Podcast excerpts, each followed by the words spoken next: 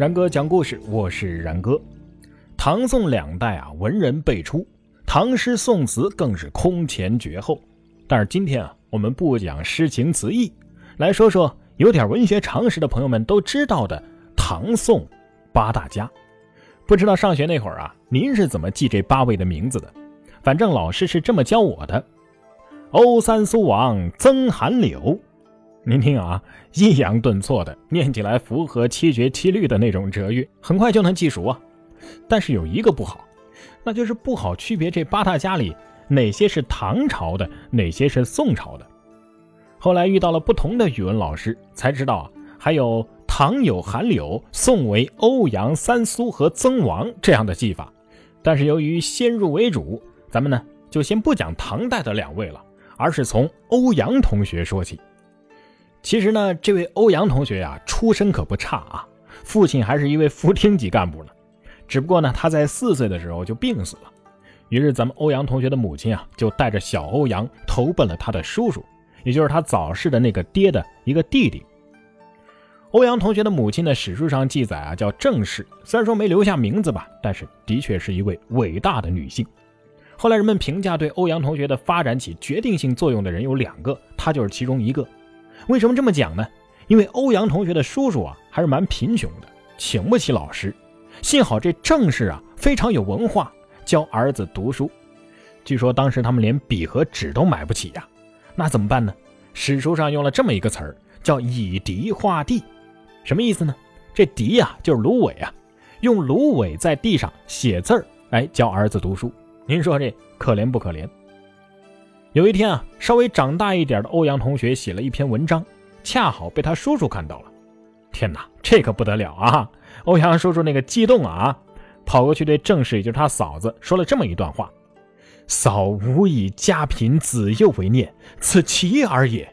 不为起家，以大吾门，他日必名重当世。”这话什么意思呢？就是说呀，嫂子呀。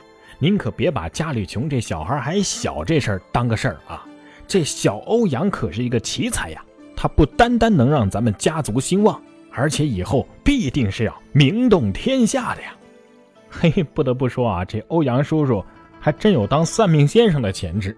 后来这欧阳同学可不光是名震当世啊，还一直名动了天下千余年。死了以后，不光他自己名动天下，几个学生也都名动天下呢。不过这些都是后话了，咱们接着说小欧阳。小欧阳十岁那年啊，从李家得了一本唐代的《昌黎先生文集》六卷，甚爱其文，是手不释卷啊。这为日后北宋诗文革新运动是播下了种子。话说这个李家也没留下什么太多的信息，也不知道是哪个李家，反正史册上就说这是一李家。我估计李家得很郁闷呐，哈，给了这么大一个赞助，连名字都没提。总之，度过了少年时代，青年的欧阳修在二十三岁的时候，终于考中了进士，第十四名，这可不得了啊！为什么呢？虽然说那个时候实行了高考扩招，呃，不对啊，应该是科举扩招，但是考进士还是相当的难的啊！你想啊，一年时间就录取那么几十个人，有时候再遇上点朝廷有事儿，那几年不开科考，那你就得跟复读生同台竞技呀。那考上进士可比今天考上清华北大难多了。有句话不是这么说的吗？三十老明经，五十少进士。你五十岁考中，那都算是年轻的了。人家才二十三，还是第十四名，不服不行啊，是不是？考完了，那就能当官了。他终于遇到了第二个对他发展起着决定性作用的人，这个人就叫钱维演。话说这个钱维演啊，在历史上的评价呢，还真是不咋地。他是五代十国宋代吴越王钱俶的第十四个儿子。哎，要说这大宋的开国皇帝还真是挺心软的，除了那个不懂事的李煜，其他的亡国之君大都还是得到了善待。更何况这个钱维演是非常会做人的，跟皇室的关系那是老好了。而且他还是一个北宋最牛老太太刘娥之兄刘美的七舅，跟这宋太宗可是亲家呀。而且他儿子又跟这个宋仁宗是亲家，那是正儿八经的皇亲国戚，又官至枢密使，相当于现在的国防部长，可以说是位高权重。那为什么他评价不是很好呢？那还是因为这老先生为了保命，拼命的联姻呐，把自己的这个子女啊当成联姻的工具。但是呢，这个老钱他也不是没有优点，其中一个优点就是附庸风雅。附庸风雅导致了他夸张的爱财。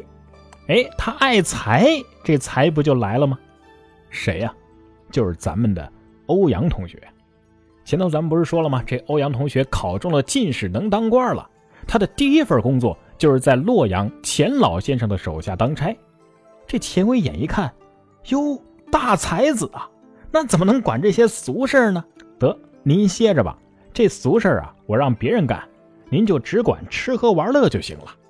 最夸张的一次是什么呢？有一次，欧阳修跟几个年轻人去龙门游玩，傍晚的时候下起了大雪。这几个人正想呢，这么大的雪，我们怎么回去啊？这时候，只见一群人来了，还拎着东西啊，这那的，这干什么的呀？原来是钱维演派来的，有厨子啊，甚至还有美姬，给欧阳修他们捎了话：府里没什么事你们不用急着回来，好好的在那儿赏雪吧。好嘛，当天晚上就吃着火锅，唱着歌，还有美女相伴。但是好景不长，这钱维演因为官场的变故离开了洛阳，继任者呢叫王曙，这一老头啊老学究了，这人一换，您要是再想着不干活，光游山玩水，做梦吧！